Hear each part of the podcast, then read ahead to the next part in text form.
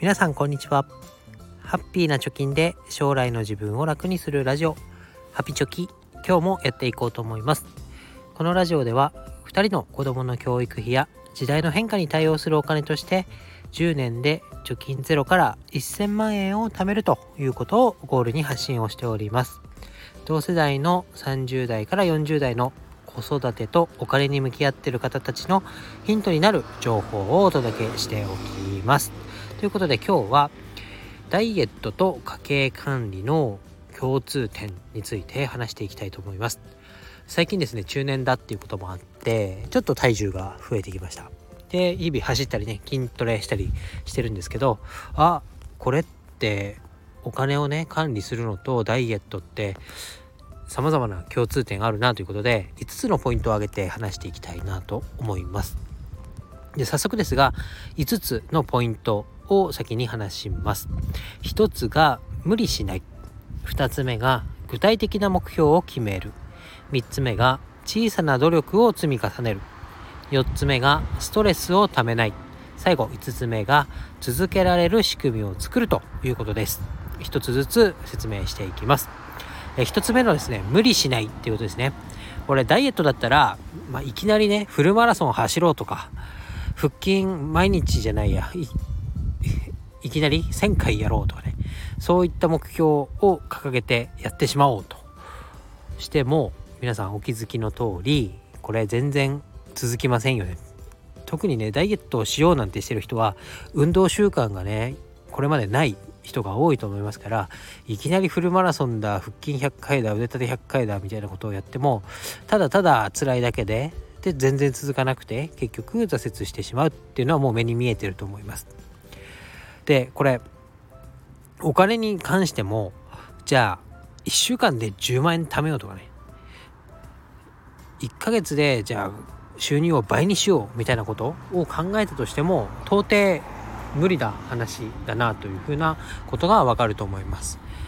なので次に続きますけれどもこの具体的な目標を決めるというところになっていきます。でダイエットもお金も一緒だと思うんですけどまず何のために痩せるのかお金を貯めるのかいつまでにやるのかどうやってやるかで具体的に何キロいくら貯めようかみたいなね数値を用いたまあ、5W1H とか言うんですかね、えー、そこの具体的な目標を決めましょう。ダイエットであれば、来年の夏は割れた腹筋でね、海辺を歩きたいぞとか思ったらね、じゃあ毎日筋トレして60キロまで体重を減らそうと。で、腹筋終わるから、特に腹筋を重点的にやるようなトレーニングをしようみたいなのを決めていくってことですね。で、お金であれば私のこのラジオのように子供の教育費を10年後までに投資と節約と新たな収入源を増やすことで1000万円にしていこうというようなことになります。で、3つ目が小さな努力を積み重ねるっていうことですね。これさっきも1番のところで話しましたけれどもダイエットであれば1日だけ腹筋2000回やるのとじゃ100日かけて毎日20回腹筋するって考えたらねどっちがこう体型を維持できそうかな。あとはお金については、え日給20万円のバイトをしようとかね。日給20万ってなんだみたいな。今闇バイトとか言われてますけどそんな怪しいやつじゃないのっていうような話が出てきたりとかそういうふうに考えるんではなくて格安 SIM に変更して固定費を減らしていこうとかね使ってないサブスク解約しようとかあとは自家用車を手放してレンタカーで使う時だけ借りようとか、と1ヶ月の食費を1万円ぐらい減らせないかなみたいなことの小さな努力を積み重ねることでやっぱり体重もお金も貯まっていきや 体重貯まっちゃう体重は減っていくでしょうし、えー、お金は貯まっていきやすいかなというふうに思います。なので小さな努力をね積み重ねていきましょうということです。で4つ目ストレスをためない。これは大事ですね、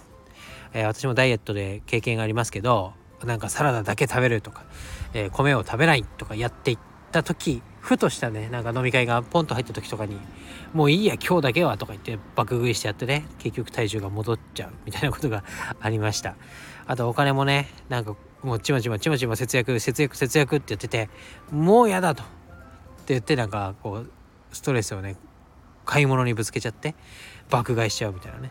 それだとお金が貯まっていきませんよね。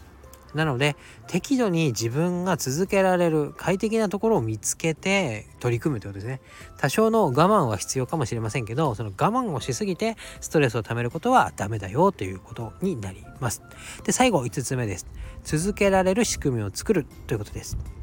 でこれダイエットでね私が今実践してることなかなか続けられなかったんですけどこのやり方と続けられてます。どういうやり方かっていうと家に帰るとね動きたくなくなる。ご飯を食べるともうテレビ見てゆっくりしたいなみたいになっちゃうので会社から帰って家に着く前にジムを挟む、ね、これ今チョコザップなんかも話題になってますけどこういうところで強制的にっていうか自分のルールの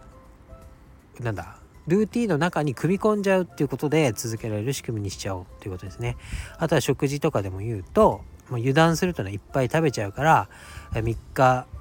間1週間のうち3日間は冷凍弁当っていう風にメニューを決めちゃおうってね今冷凍弁当もナッシュとかいうところかな栄養をかなり考えて栄養士さんが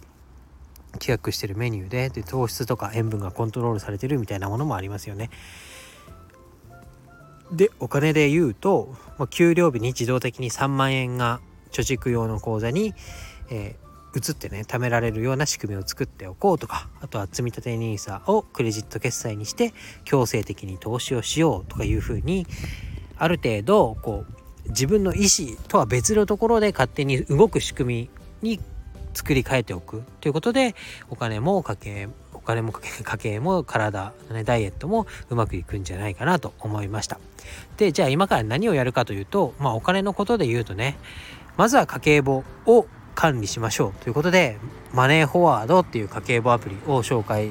しようかなと思いますしあとは先ほどの最後にも言ったね自動的に貯まる仕組みということで、まあ、積立 NISA まだやってない方は、まあ、楽天証券の口座を開くことによってクレジットカードからね毎月天引きで、え決済ができるよっていうサービスがありますから是非このまだ仕組みを持ってない方はこの2つ是非やってみてください。URL 貼っておきます。ということで今日はえダイエットとお金の管理の共通点ということで5つポイントを挙げました。1つが無理をしない。2つ目が具体的な目標を決める。3つ目が小さな努力を積み重ねる。4つ目がストレスをためない。5つ目が続けられる仕組みを作るということになります。是非ね、えー、いきなりは無理かもしれませんが1個ずつね潰していけば必ず5個はねクリアできると思いますので皆さんもやってみましょう。ということで今日は以上になります。